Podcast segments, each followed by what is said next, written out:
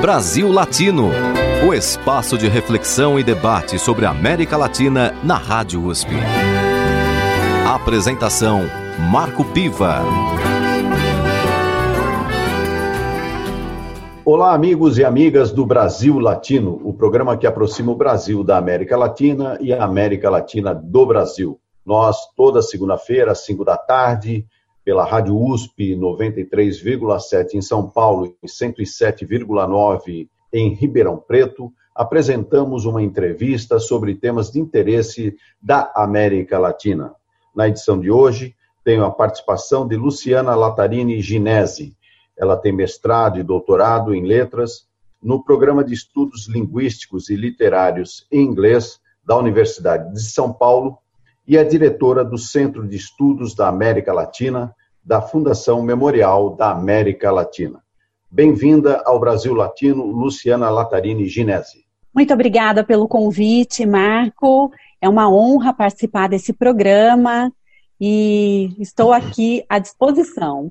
Bem, você é, dirige o Centro de Estudos da América Latina da Fundação Memorial da América Latina. É importante, antes de começar a entrevista, que a gente fale um pouco sobre esse equipamento público que está à disposição do, da população de São Paulo e também do Brasil, que visita a nossa capital. Inaugurado em 1989 e ocupando um espaço de 85 mil metros quadrados, o memorial é um espaço público que promove a integração do continente com educação, cultura e lazer. O conjunto do memorial é formado por sete espaços interligados por uma passarela. A Galeria Marta Traba, de Arte Latino-Americana, a Biblioteca Latino-Americana Victor Tivita, a Praça Cívica, o Salão de Atos Tiradentes, o Prédio da Administração, o Pavilhão da Criatividade Darcy Ribeiro e o auditório Simão Bolívar. Concebido pelo arquiteto Oscar Niemeyer como uma ilha arquitetônica, o memorial tem formas alvas e arrojadas.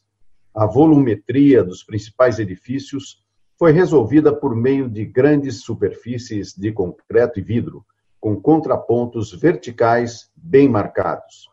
O próprio Niemeyer, o próprio Niemeyer disse sobre a obra que idealizou: Poucos temas me deram tanta alegria ao projetá-los como o Memorial da América Latina.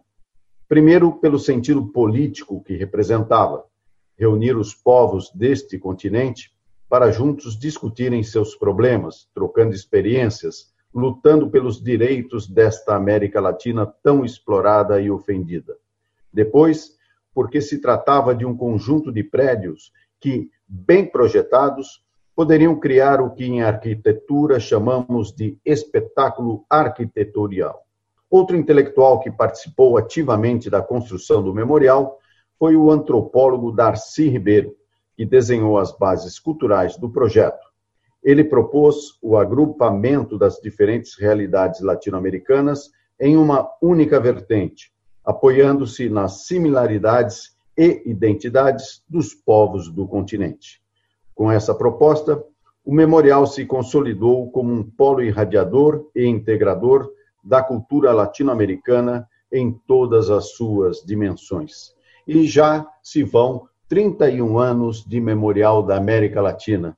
É digno de comemoração, não é, Luciana? É digno de comemoração mesmo, porque a, toda a, é, a facilidade de acesso às pessoas que o memorial proporciona como local é, de, de, eventos e, e, todas as obras de arte, o patrimônio cultural que nós temos ali, é, nós precisamos comemorar. A gente, esse ano não conseguiu comemorar porque houve a pandemia logo no, no início de março. O início da pandemia mesmo foi declarado no final de março, mas a gente já estava com problemas, então nós não conseguimos comemorar esse ano mas é, é, um local onde vários eventos importantes já aconteceram nesses últimos 31 anos e, e é sempre palco de novidades. Tanto é novidade que nós temos agora o Cine Drive-In, né? Foi um dos primeiros a, ser, é, a serem instalados na cidade logo após a, a, a pandemia. E, e, tem sido um sucesso constante. Tanto é que nós não temos mais ingressos disponíveis, né? Quando nós abrimos a venda, já se encerram todos os ingressos. Nossa, isso é bem interessante porque se torna uma alternativa nesse momento de pandemia para as pessoas terem um pouco de sociabilidade, ainda que mantendo o isolamento, né? É uma boa ideia essa do, do cinema driving, né? E, e qual é está sendo a programação aí do cinema? Vocês têm privilegiado alguma linha é, de filmes? Essa foi uma parceria do governo de São Paulo com o Cine Belas Artes, o Petra Belas Artes Drive-In. Então, a programação, a curadoria é do Belas Artes e eles colocaram filmes mais numa linha retrô. Então, a gente tem filmes antigos, clássicos, e, e, estão sendo é, revistos pelo público, né? E, e, assim, eu não sei se você já teve a oportunidade de ir, mas é, é uma experiência muito única. Então, eu estive lá algumas vezes. Pra, é, é quando você está no carro, você fica pensando, nossa, mas será que do carro eu vou conseguir é, assistir tudo isso? É única essa, essa é, você o, o, memorial pela construção dele, como a gente fica naquela praça aberta, então você tem o céu todo ali, aquela tela no fundo. É, é, parece assim, é uma coisa. É, é mais do que você estar ao ar livre, porque você tem o, o, contato de vários elementos, né? E os outros carros não atrapalham, então é tudo muito silencioso, você consegue ouvir muito bem pela sintonia de rádio. É uma experiência que vale a pena. Nesse momento que o memorial comemora 31 anos, ainda que em meio às restrições impostas pela Covid-19, quais são os projetos que estão é, na pauta, pelo menos para a médio prazo acontecerem? Nós tínhamos muitos projetos em pauta que e tivemos que fazer toda uma revisão da programação.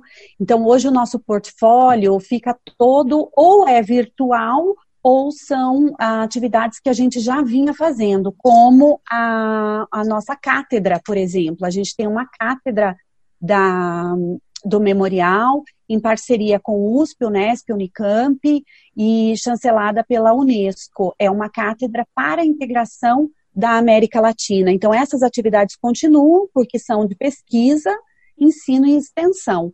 Toda a parte de ensino e extensão estão programadas para o virtual, são seminários, cursos, é, conferência lá no final né, do ano, quando terminam as pesquisas. Então, toda essa programação é virtual. Além disso, nós temos as lives, que, num programa chamado Sexta Latina. Nós chamamos pessoas com algum entrosamento com o memorial, que tenham participado da construção. Então, nós tivemos, por exemplo, a Maureen Bisilia, é, que uma fotógrafa, né, muito conhecida em São Paulo, no Brasil todo e até no exterior, e também a Maria Bonomi falou conosco há alguns dias. É, o Sexta Latina é pela rede social Instagram e é feito na página do Memorial da América Latina mesmo, toda sexta-feira às 19 horas.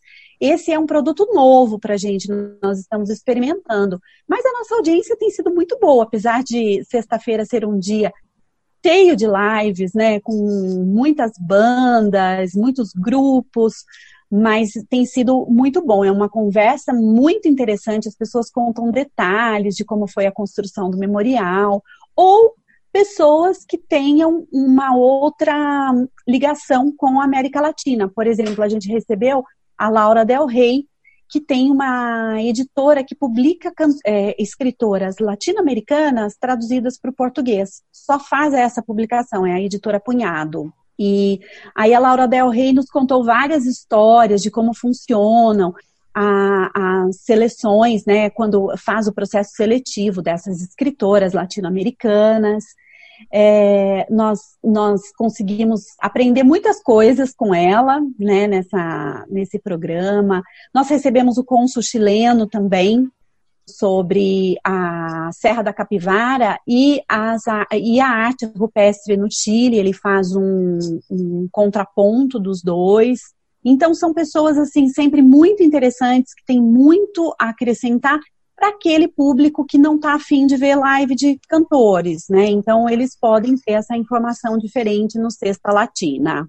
Então, Luciana, o, o, memorial tem o auditório Simão Bolívar, que inclusive há alguns anos sofreu um incêndio terrível, foi praticamente destruído e depois reconstruído. Né? Ele hoje é um espaço muito importante para a cidade de São Paulo. Né? E a gente espera, inclusive, que, passada a pandemia, é, ele possa voltar a ter esse uso tão importante que sempre teve na história. Do ponto de vista desse espaço como integração do memorial, é, é importante também a presença das comunidades de imigrantes que moram em São Paulo. Né? Como é que funciona isso no memorial? É, nós temos um projeto voltado para os imigrantes, que é de ensino de língua portuguesa como língua de acolhimento. Então, fizemos uma parceria com o Acnur, e com a Caritas. Então, nessa, nessa parceria, esses é, órgãos nos enviam os nomes das pessoas, dos refugiados, orientam e nós fazemos parcerias com universidades para a promoção é, dos professores. Então, as universidades entram com os professores e nós entramos com o espaço e com a coordenação do projeto. E agora nós vamos expandir esse projeto, nós vamos passar a fazer também, além dessas aulas de português como língua de acolhimento, nós vamos fazer também formação dessas, desses refugiados em é, tradução e interpretação comunitária, que é aquela necessária quando você está numa condição de atendimento hospitalar ou atendimento é, numa delegacia de polícia, por exemplo, para é, falar sobre furtos e tal. Então, a gente quer fazer também, promover a formação dessas pessoas, que são hum, geralmente altamente é, é, é, graduadas, né? Então, é, nós pretendemos fazer isso. E fora esse trabalho, a gente pensa também em ter um ciclo de mulheres refugiadas que possam fazer o desenvolvimento da sua arte, e aí já volta um pouquinho mais para a economia criativa, né? Então, são projetos que ajudariam ao empoderamento dessas mulheres. Então, seriam feiras, etc. Na pandemia, isso é impossível. Era um projeto que a gente tinha já é, proposto, mas a gente pretende resgatar para o ano que vem a possibilidade de fazer feiras, porque o memorial, com todo esse espaço, tem que ser ocupado, né? E ocupado com causas que sejam públicas, obviamente, né? E talvez até de formulação de políticas públicas para que continuem sendo aplicados ali. É muito interessante porque eu lembro, por exemplo, das festas do, da comunidade boliviana, né? É, é muito reconhecida é, essa festa, não é? Sim, essa festa é muito reconhecida. Ela normalmente acontece em agosto, né? E além da festa do, da, das comunidades bolivianas, tem também a festa do Dia de los Muertos, que é uma festa mexicana. Né, ano passado, é todo comecinho de novembro, final de outubro, começo de novembro, dia 1 de novembro, e são festas, assim, que atraem muitas comunidades, tanto dos é, estrangeiros em situação de refúgio, de deslocamento forçado, quanto os estrangeiros que já é, têm a, a, cidadania brasileira mesmo, estão aqui já como há tantos anos que já é, adquiriram a cidadania brasileira mas eles vão mesmo, eles se encontram, eles vão vestidos, é ótimo.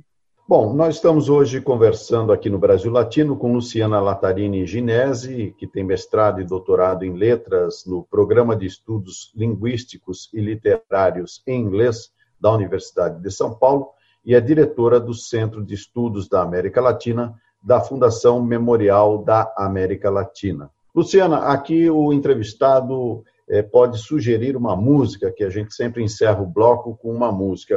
Qual música você pode sugerir para os nossos ouvintes? Ah, eu vou sugerir uma música Guantanamera, Raízes de América, claro, minha preferida deles. Então vamos ouvir esse grupo que fez história na década de 80, Raízes de América, com Guantanamera.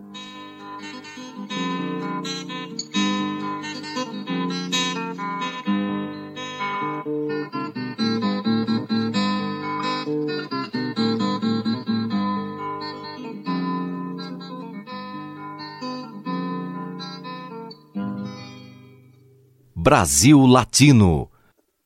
Yo soy un hombre sincero, de donde crece la palma. Yo soy un hombre sincero, de donde crece la palma. Y antes de morir me quiero echar mis versos del alma. Guantanamera, Guajira, Guantanamera, Guantanamera, Guajira, Guantanamera.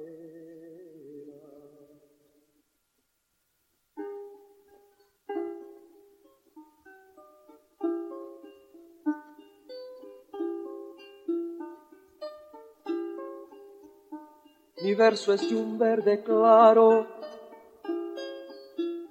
y de un carmín encendido. Mi verso es de un verde claro y de un carmín encendido. Mi verso es un ciervo herido que busca en el monte amparo. Guantanamera, Guajira, Guantanamera, Guantanamera, Guajira, Guantanamera. Con los pobres de la tierra, quiero mis versos dejar los pobres de la tierra. Quiero yo mis versos dejar, porque el arroyo de la sierra me complace mucho más que el mar. Guantanamera, Guajira, Guantanamera. Guantanamera, Guajira, Guantanamera. Yo soy un hombre sincero, de donde crece la palma. Yo soy un hombre sincero, donde crece, crece la palma y antes de morir me quiero echar mis versos del alma. Guantanamera, Guajira, Guantanamera,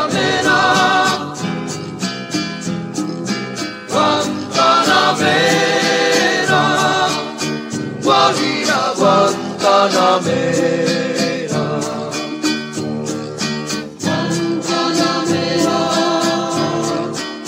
Guajira, Guantanamera.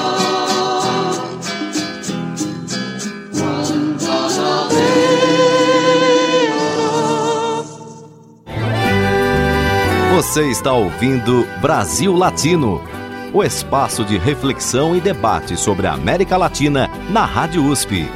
A apresentação: Marco Piva.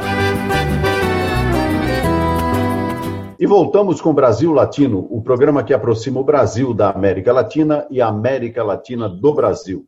Toda segunda-feira, pela Rádio USP 93,7 São Paulo e 107,9 Ribeirão Preto. Também estamos em podcast nos agregadores de áudio. Você pode acompanhar nossa página no Facebook, trazendo sugestões, críticas e também a sua opinião sobre o Brasil Latino. Na edição de hoje, eu entrevisto Luciana Latarini Ginese. Ela tem mestrado e doutorado em letras no Programa de Estudos Linguísticos e Literários em Inglês da Universidade de São Paulo. E ela é diretora do Centro de Estudos da América Latina da Fundação Memorial da América Latina. Luciana, no bloco anterior nós falamos bastante sobre as atividades da Fundação Memorial da América Latina, que completa este ano 31 anos de existência, ou seja, uma vida já bastante produtiva e não diria longa, porque no tempo da história isso é muito pouco, mas é, já é uma contribuição muito importante para cidade de São Paulo. E principalmente para é, trazer para São Paulo essa aproximação com a América Latina. Você é, dirige atualmente o Centro de Estudos da América Latina, do Memorial, e eu gostaria que você, então, nesse bloco, falasse um pouco mais sobre por que surgiu esse centro, o que, que ele faz, enfim, quais são as atividades que vocês desenvolvem. O CBAL, né, que é o Centro Brasileiro de Estudos da América Latina, ele surgiu quase eh, foi ao mesmo tempo, né, que a fundação, que a própria Fundação Memorial, porque ele é a parte que coordena todos os estudos de integração da América Latina. Então, por exemplo, ele é, digamos, o coração do memorial, né? É através do CBAL que nós fazemos as propostas de projetos com os consulados da, dos países latino-americanos aqui no Brasil, os contatos com as universidades de fora é, é, do Brasil, também na América Latina. E a importância desse centro é que se nós não fizermos, não desenvolvermos pesquisas é, das relações entre os países e das aproximações que podem acontecer, a gente não tem, na verdade, resultados que possam é, repercutir em políticas públicas. Então, a, de novo, né, a importância da ciência, da pesquisa, volta como uma questão primária para a Fundação Memorial da América Latina. E desde que ele foi criado, sempre houve uma participação especial das universidades paulistas, USP, Unesp, Unicamp, e juntos nós fizemos já é, vários, várias pesquisas, tanto na parte cultural, quanto a de é, a parte mais geográfica, né? Falando sobre os mares, os oceanos e as questões de alimentação, de terra, enfim. E o centro, é, você disse que tem também o papel de buscar essas parcerias com os consulados. Qual tem sido a resposta dos consulados dos países latino-americanos a essa procura de vocês por parcerias? Sempre muito solícitos e sempre prontos para cooperar no que for possível. Então, o Pavilhão da Criatividade, por exemplo, que é o que traz tanta arte popular da América Latina, a gente sempre tem contribuições dos uh, consulados para que as exposições sejam possíveis. Então, por exemplo, é, vão fazer uma exposição sobre máscaras, então pegam toda a nossa coleção da América Latina e juntam com as exposições que eles já têm também tem uma parceria muito forte é, nos eventos, né? O Consulado do México, que é quem copromove o Dia de los Muertos no memorial. É, da festa da Bolívia também. E agora nas lives a gente está percebendo que todos eles têm muito interesse em realizar as parcerias. A gente já fez com o Chile, vai fazer semana que vem com o Consulado do Paraguai e assim por diante. Mas todos eles são muito receptivos às ações que nós realizamos no, no memorial. É, inclusive, nós é, fizemos a divulgação de uma semana de filmes latino-americanos que foi realizado pelo grupo dos consulados, o GRULA, é um grupo dos consulados latino-americanos e do Caribe, e é, nós ajudamos na divulgação da semana de, de filmes que eles realizaram. O Centro de Estudos da América Latina, ele tem também é, esse braço e essa importância de incentivar a pesquisa e a extensão universitária. Daí as parcerias com as universidades paulistas. Agora, para além de São Paulo, vocês são procurados também para contribuir com outras universidades brasileiras? Somos. É, nós temos também uma parceria com a Unifesp. É, os professores da Unifesp montaram um curso e na, na própria Unifesp, chamado Realidade Latino-Americana. E eles resolveram é, que eles poderiam expandir esse curso para a cidade de São Paulo, fazendo em outro local, e nos procuraram para tentar colocar o curso lá. Isso já faz anos. E aí, é, a nossa parceria deu tanto certo que eles dão as aulas lá na, na Unifesp de manhã, no sábado, e à tarde era sempre no memorial.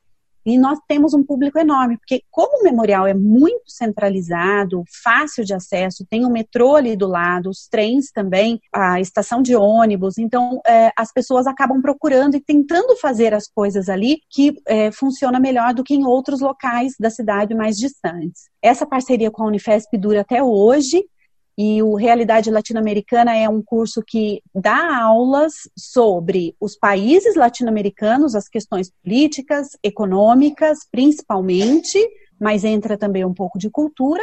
E no final do ano eles fazem uma viagem para um país latino-americano e publicam um livro. Então é um projeto super interessante que vai voltar agora dia 8 de agosto já com a segunda parte do ano. É, eles vão fazer com a Nicarágua, esse ano vai ser a viagem para Nicarágua. É bem interessante esse projeto e aqui na, na USP nós é, também acompanhamos essas atividades, até porque o Brasil Latino, é importante sempre dizer, tem o apoio do PROLAN, que é o Programa de Pós-Graduação e Integração da América Latina, e também do Instituto de Relações Internacionais da USP, ou seja, são os nossos parceiros aqui para a promoção dessa vertente latino-americana que poucas vezes é conhecida, né? Nós temos aí parece que um, bloqueio ainda a ser superado, Luciana, que muitas vezes é como se o Brasil desse as costas para a América Latina, como se a gente ainda não se sentisse latino-americano, não é mesmo? É verdade. É, uma das questões que a gente sempre coloca é a linguística, né? O Brasil é o único país que fala português da América Latina, e isso acaba atrapalhando um pouco as relações. Então, como uma, uma refugiada venezuelana me falou, ela falou: olha, eu consigo, vocês conseguem me entender melhor do que eu consigo entender vocês, porque o português de vocês é muito rápido, vocês juntam todas as palavras, enfim, eu acho que a questão linguística é um grande problema para a integração, mas que pode ser resolvido, ambos os lados, né? Eu acho que a gente não pode deixar de dar espanhol para os nossos brasileiros na escola, então, tem que oferecer espanhol como língua estrangeira. Claro, não vai deixar de oferecer inglês, porque inglês é uma língua franca, todo mundo faz negócios com inglês. Então, isso seria um impeditivo econômico. Mas o espanhol não pode ser deixado de lado justamente pela integração, porque é, nós temos uma, um reconhecimento de problemas latino-americanos, e isso é quase que comum a todos os países. Então, apesar de o Brasil ser um país enorme, né, de, dimensão continental, é, a, a, gente encontra muita semelhança nos problemas. Nós fomos colonizados, então nós temos um desenvolvimento parecido com o desenvolvimento de alguns outros países da América Latina, e temos as questões indígenas, temos as questões de terra, de é, racismo, que são próximas de todos os países latino-americanos e do Caribe também.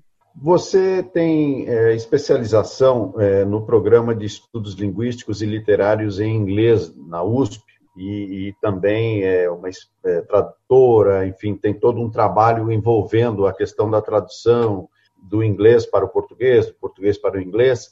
Agora, é interessante lembrar que também na América Latina é, não, não se fala só espanhol, né? também temos países que falam inglês, francês, enfim, temos aí essa diversidade, não é? Sim, é uma diversidade mesmo. E, e tem também, é, não, não, a gente não pode esquecer das línguas indígenas, né?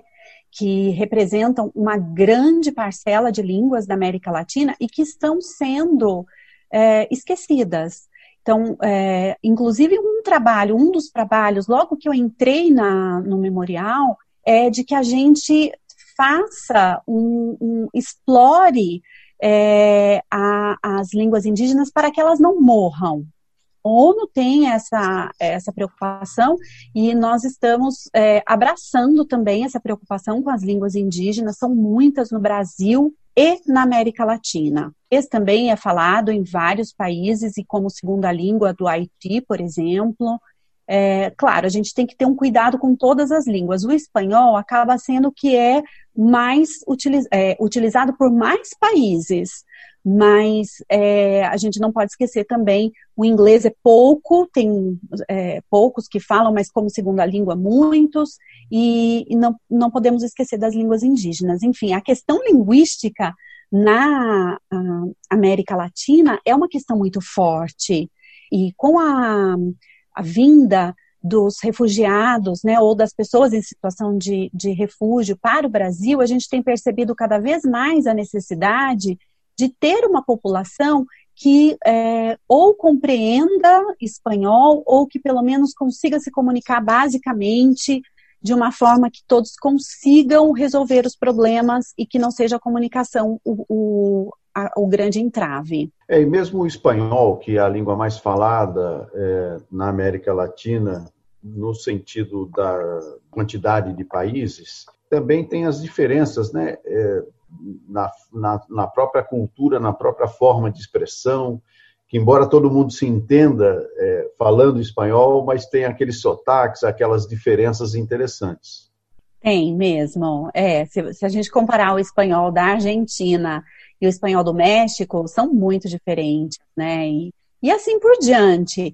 E, e o que é mais engraçado é que, assim, interessante, na verdade, não é engraçado, né? De engraçado não tem nada, mas eu, eu fico sempre pensando por que, que as pessoas acham que o brasileiro sabe falar espanhol, né? E não sabe, é muito diferente. Então a gente tem falsos cognatos que acabam colocando as pessoas em situações desconfortáveis e outras questões mais. Eu acho que é, nós precisamos ter consciência de que o espanhol é uma língua fácil para aprendermos, porque nós já falamos uma língua latina, né? O português é uma língua latina, de origem latina, então é mais fácil de aprender espanhol do que aprender inglês, por exemplo. Mais que esse portunhol, que muitas vezes o, o brasileiro fala, ele não está nem um pouco próximo. Então, se nós quisermos realmente termos relações bilaterais de é, economia, negócios, enfim, a gente precisa melhorar o espanhol. E eles, por sua vez, também aprender português.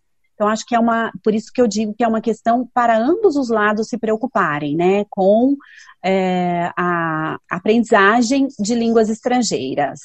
Bom, no Brasil Latino de hoje eu converso com Luciana Latarini Ginese, que tem mestrado e doutorado em letras no Programa de Estudos Linguísticos e Literários em Inglês da Universidade de São Paulo e é diretora do Centro de Estudos da América Latina da Fundação Memorial da América Latina. Luciana, dá agora a dica da sua segunda música para os nossos ouvintes. O que, que podemos ouvir? Eu vou pedir Soy Louco por Ti América com Caetano. Muito boa sugestão. Então vamos lá com Caetano Veloso aqui no Brasil Latino. Brasil Latino.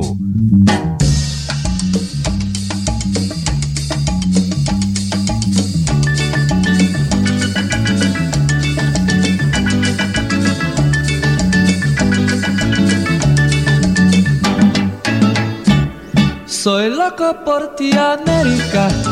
Yo voy a traer una mujer playera que su nombre sea Martí, que su nombre sea Martí.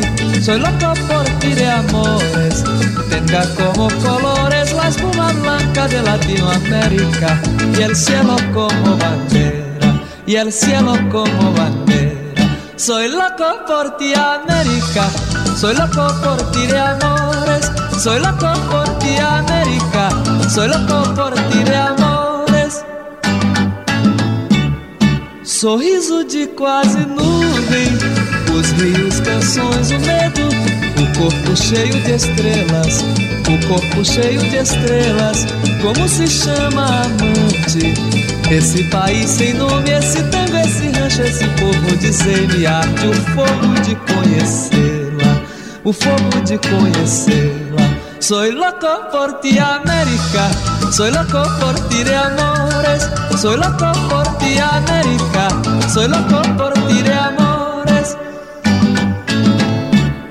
El nombre del nombre muerto Já não se puede decirlo, quem sabe Antes que o dia arrebente Antes que o dia arrebente El nombre del nombre muerto Antes que a definitiva noite se espalhe Latinoamérica. El nombre del hombre es pueblo El nombre del hombre es pueblo. Soy loco por ti América Soy loco por ti de amores. Soy loco por ti América Soy loco por ti de amores. Espero amanhã que cante El nombre del hombre muerto sejam palavras tristes Soy loco por ti amores Um poema ainda existe Com palmeiras, com trincheiras Canções de guerra, quem sabe Canções do mar, aí hasta te comover Aí hasta te comover Soy loco por ti, América. Soy loco por ti de amores. Soy loco por ti, América. Soy loco por ti de amores. Estou aqui de passagem. Sei que adiante um dia vou morrer. De susto de bala ou vício. De susto de bala ou vício. Num precipício de luzes. Entre saudade e soluços. Eu vou morrer de bruços. Nos braços, nos olhos. Nos braços de uma mulher. Nos braços de uma mulher. Mais apaixonado ainda. Dentro dos braços da camponesa guerrilheira Manequim, ai de mim. Nos braços de quem me queira Nos braços de quem me queira. Soy loco por ti, América. Soy loco por ti de amores. Soy loco por ti, América. Soy loco por ti de amores. Soy loco por ti, América. Soy loco por ti de amores. Soy loco por ti, América. Soy loco por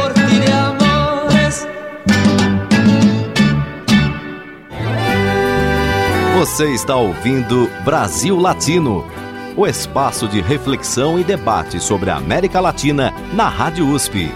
A apresentação: Marco Piva.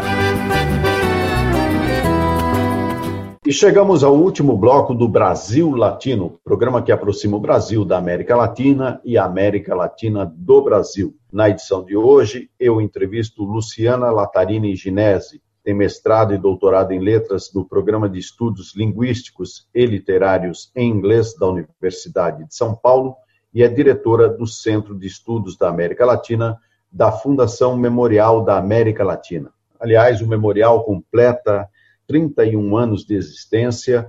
Desde 1989 é um espaço importante para o lazer, a cultura e a educação da população de São Paulo, buscando essa integração com os povos latino-americanos. Sempre é bom lembrar que o Memorial da América Latina foi concebido pelo arquiteto Oscar Niemeyer e tem também um outro intelectual brasileiro muito importante que participou da construção do memorial, o antropólogo Darcy Ribeiro. Luciana, o conjunto do memorial ele é formado por sete espaços aí que são interligados, quer dizer, como o próprio Niemeyer chamou, é uma ilha arquitetônica. Então nós temos aí a Biblioteca Latino-Americana Victor Tivita, a Praça Cívica, o Salão de Atos Tiradentes, o Prédio da Administração, o Pavilhão da Criatividade Darcy Ribeiro, o Auditório Simão Bolívar, e temos a Galeria Marta Traba de Arte Latino-Americana, que tem um acervo próprio do memorial e também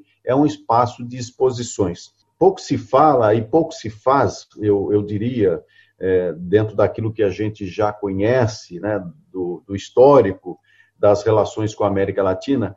A arte latino-americana ela é muito rica, ela é muito diversa, ela tem aí um potencial muito grande. No caso específico da Galeria Marta Traba, da Fundação Memorial da América Latina, como é que tem sido esse trabalho? É, a Galeria Marta Traba, ela, desde o início, ela foi concebida é, como um espaço para exposições de, de arte, tanto pinturas, esculturas, enfim, mas também como um espaço para a realização de seminários que tivessem suas próprias exposições. Né? Então, ela tem esse uso mútuo.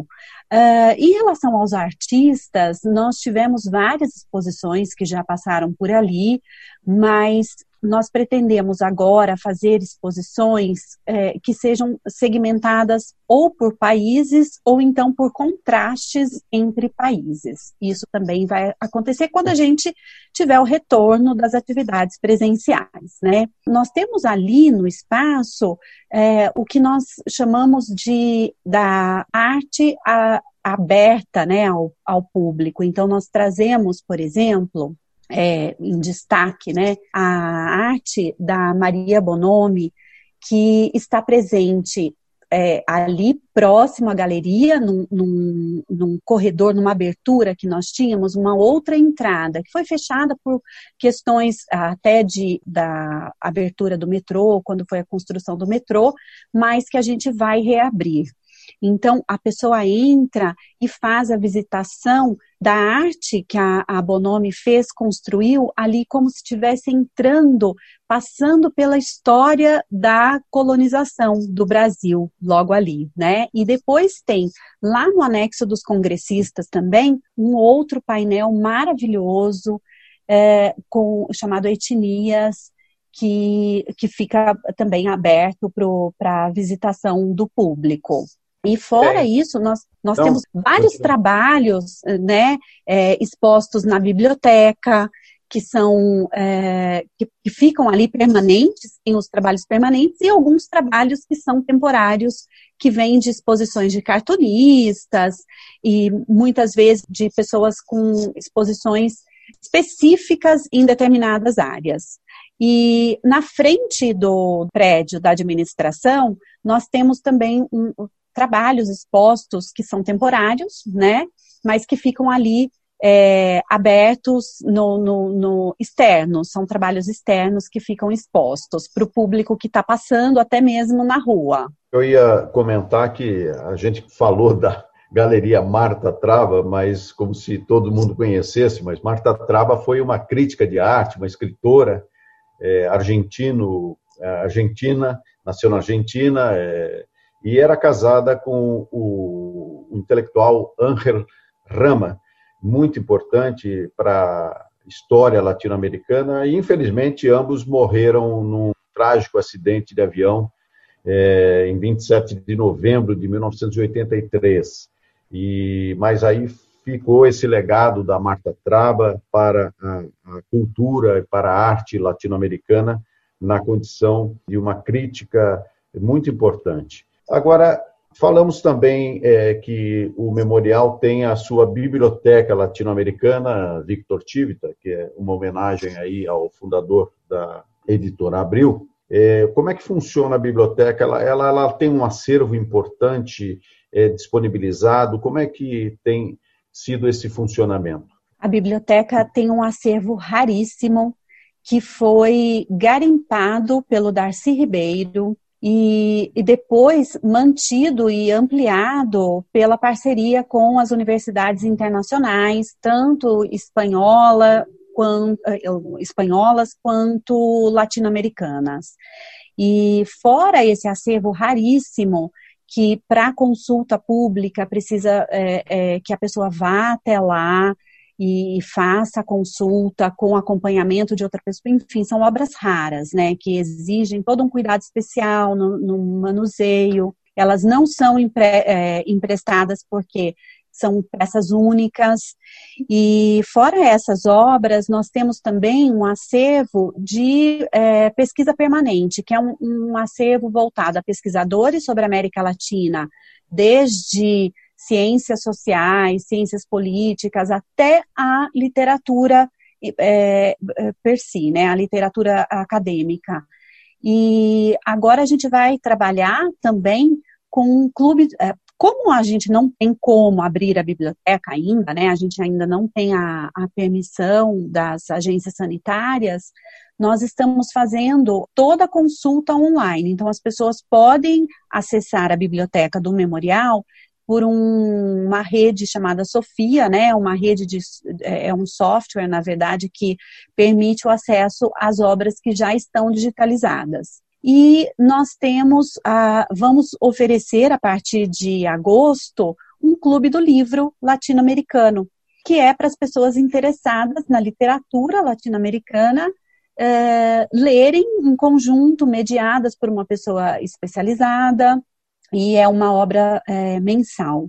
Então, a gente vai começar com é, contos da literatura fantástica, que é algo que atrai muitos jovens hoje em dia, e é uma preocupação, inclusive, da ONU, né, de que esses jovens sejam é, educados de, da forma como eles é, conseguem aprender, de uma forma mais voltada mesmo, focada no aluno, no jovem, e que eles tenham um, uma variedade cultural, uma, informações que possam ajudá-los depois, pensando assim, é, eu conheço mais da cultura do outro, então eu respeito o outro. Eu não preciso ser igual ao outro, mas eu preciso respeitá-lo. Você pode repetir como que as pessoas é, podem acessar a biblioteca? Claro, é só entrar no site do memorial, é, www.memorial.org.br, e ali você tem um link para a biblioteca. Esse link leva à nossa coleção. E ali a pessoa digita o nome da obra que ela quer e já vai estar é, é, disponibilizado. Se estiver digital, ela já tem ali o acesso ao link. Se nós não tivermos digital, aí ela não consegue esse acesso, mas ela pode ver em a gente dá uh, links de outras bibliotecas que disponibilizem digitalmente.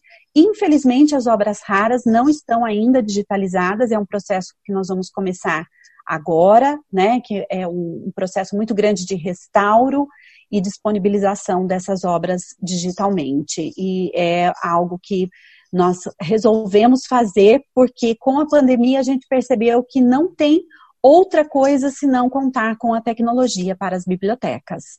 No caso das obras raras da biblioteca, você pode citar alguma de, algumas delas?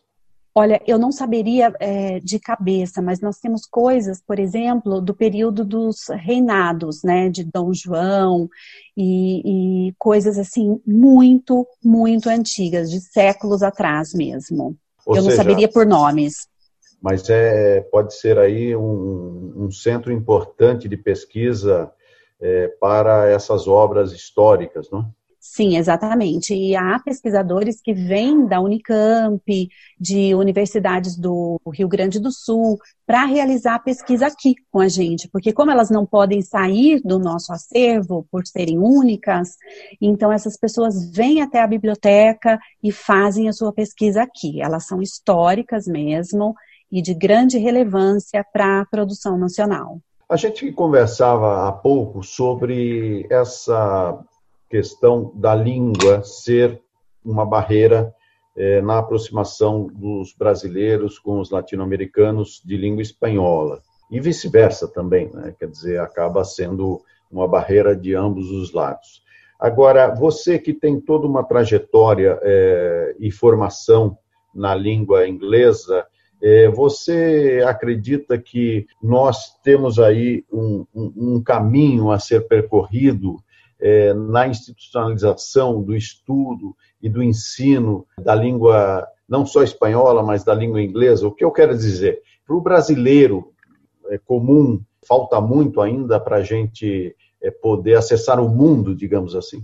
É, essa a, é uma questão muito forte, né? Eu sinto muita falta de políticas públicas voltadas para o ensino e aprendizagem de língua estrangeira. Então, por mais que uh, tenhamos políticas para a inclusão dessas pessoas, é, nunca foi considerado algo de tão grande importância. Nas cidades maiores, nas metrópoles, é, você pode sentir a necessidade, muitas vezes, de o uso da língua estrangeira. Então, é, a grande realidade é as pessoas acabam não dando tanto, tanto valor à aprendizagem da língua porque elas acreditam que não vão utilizar nunca. Por outro lado, a gente percebe atualmente que os jovens, adolescentes, estão aprendendo muito é, é, com jogos, com games, com filmes, de uma forma que a minha geração não teve acesso. Então, para eles é um pouco mais fácil a aprendizagem, eles percebem esse uso. E um estudo que é, foi realizado pelo Conselho Britânico aqui no Brasil, British Council, é, eles perceberam que as pessoas que, que procuram aprender língua estrangeira são pessoas de uma classe social mais alta, né? Que são os que viajam mais. Então, eu acho que a gente tem muito que repensar sobre a forma como a língua estrangeira é ensinada nas escolas, que não pode ser algo só gramatical, só voltado para vestibular, mas sim algo para comunicação. Aqui na própria cidade de São Paulo, que, tem, que é um polo de, de estrangeiros, né, que atrai estrangeiros, e hoje tem um grande número de refugiados, por exemplo, a gente sente a necessidade do uso da língua com muito mais frequência. Né? Então, acho que é muito importante que a gente comece a pensar é, para as escolas públicas de São Paulo, por exemplo, polos onde há muito, um número muito grande de imigrantes, deveria haver ações é, focadas para o ensino de língua estrangeira e que desse mais resultados, né? Que a avaliação desse ensino fosse melhor também. E acredito que isso impacta na formação de professores. A formação de professores de ensino para ensino de língua estrangeira precisa ser também diferente para que dê mais resultados. É, eu não sou tão velho assim, mas eu lembro que na minha época de, do antigo ginásio, né, o ensino fundamental, é, nós tínhamos aulas de francês. O francês era uma língua é, culta no sentido da, da importância que se tinha naquele momento, além do inglês, né? E, e, no entanto, o que você comenta é bem importante, porque as políticas públicas elas acabam definindo também o rumo de muitas gerações, no Exato. sentido da, dessa integração, dessa necessidade até, não é nem uma coisa de prazer de, de, de conhecer, mas um prazer aliado a uma necessidade de se relacionar com o mundo atual, não é? Sim. E eu queria, para encerrar, porque o nosso tempo ele vai é, correndo aqui e infelizmente não temos assim condição de falar de tudo o que seria é, necessário. Mas assim, para a gente dar uma encerrada aqui no nosso bate-papo de hoje, eu queria que você é, falasse um pouco sobre é, a questão do conjunto do Memorial da América Latina como um espaço público, ou seja, que você é, falasse é, da importância desse espaço no sentido do uso das pessoas. Eu sei que a gente está né, no momento de pandemia, não é possível esse acesso, mas, evidentemente, como tudo na vida, isso vai passar e a gente vai poder se relacionar novamente, ter a socialização necessária. E aí eu queria que você encerrasse é, falando de, desse potencial do Memorial da América Latina. É, o Memorial da América Latina está instalado em um lugar é, é, muito prático para as pessoas poderem utilizar. Então, a gente tem, além do metrô, né, que, que conecta vários pontos da cidade, os trens também ali. E, é, fora isso, a gente está muito próximo das, das marginais, né? Então, é um lugar que é, promove tanto espaços para eventos maiores, congressos, shows, seminários, enfim, mas também promove locais para encontros de universitários, é, e tem todo aquele espaço, aquela região dele que nós chamamos de praça cívica, que hoje nós utilizamos né, para as atividades do cinema, mas assim que é, é gera espaço para leitura, gera espaço para é, você organizar pequenos encontros, né, com grupos de estudos, por exemplo, a biblioteca, a própria biblioteca. Então, eu acho que é um, foi um espaço pensado pelo Niemeyer, pelo Darcy, que, que fizesse contraponto a todas as outras, é, a secura da cidade, né? Então é um espaço assim que, que remodela aquele trecho e é público, então as pessoas precisam utilizar esse, esse espaço e é por isso que a gente trabalha com muitas parcerias com universidades, com todas as, as empresas ali ao redor, para que façam seus eventos e que utilizem esse espaço para o público. Muito bem, Luciana, eu agradeço bastante a sua participação aqui no Brasil Latino. Você que tem a responsabilidade de dirigir o Centro de Estudos da América Latina da Fundação Memorial da América Latina, eh, trazendo aí essa integração tão necessária para os nossos povos. Muito obrigado pela sua participação. Eu agradeço muito o seu convite, Marco, e é um desafio realmente estar na direção do memorial, da Fundação Memorial da América Latina, mas é também é, um trabalho muito gratificante perceber como a cultura latino-americana pode ajudar tanto na economia quanto no desenvolvimento da ciência. Terminamos por aqui mais uma edição do Brasil Latino, que vai ao ar toda segunda-feira, às 5 da tarde, pela Rádio USP FM 93,7 São Paulo e 107,9 em Ribeirão Preto. Nosso programa tem a produção de áudio de Benê Ribeiro, produção de Alexandre Veiga, assistente de produção Ítalo Piva e curadoria musical Carlinhos Antunes.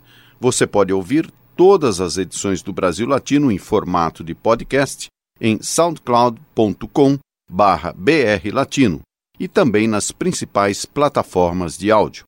Acompanhe conteúdos exclusivos na nossa página no Facebook. Basta procurar por Brasil Latino.